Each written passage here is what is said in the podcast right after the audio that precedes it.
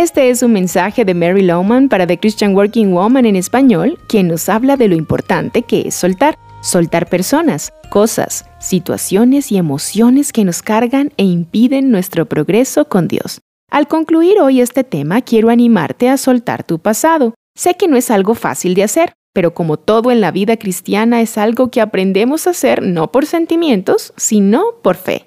Filipenses 3 nos habla con claridad de esto.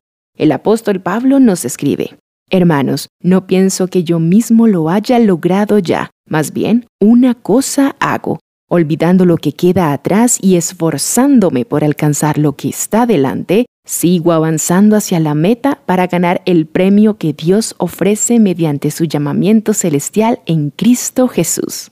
Pablo dice que no lo ha logrado ya, que no tiene todo organizado, pero que sabe que para ir hacia adelante debe olvidar lo que está atrás. Ahora, esto no significa que literalmente puedes borrar toda tu memoria, sino más bien indica que te rehusas a seguir reviviendo el pasado, permaneciendo en el pasado, que se fue y ya no hay nada que puedas hacer para cambiarlo.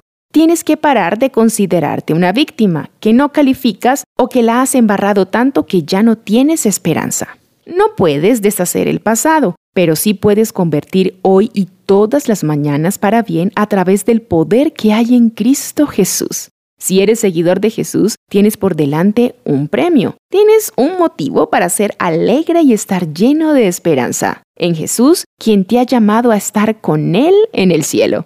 Mantener tu enfoque en el pasado te deja atascado en la desesperanza, la conmiseración, en la ira y la depresión.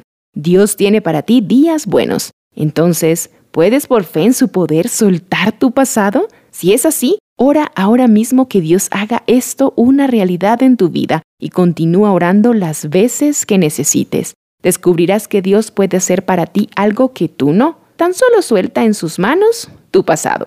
Hemos hablado esta semana del don de soltar. Oro que puedas regalarte este don que para hoy es tan importante.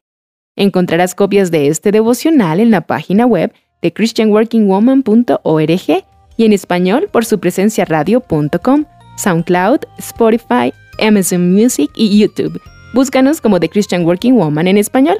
Gracias por escucharnos. Les habló Cindy Villabón.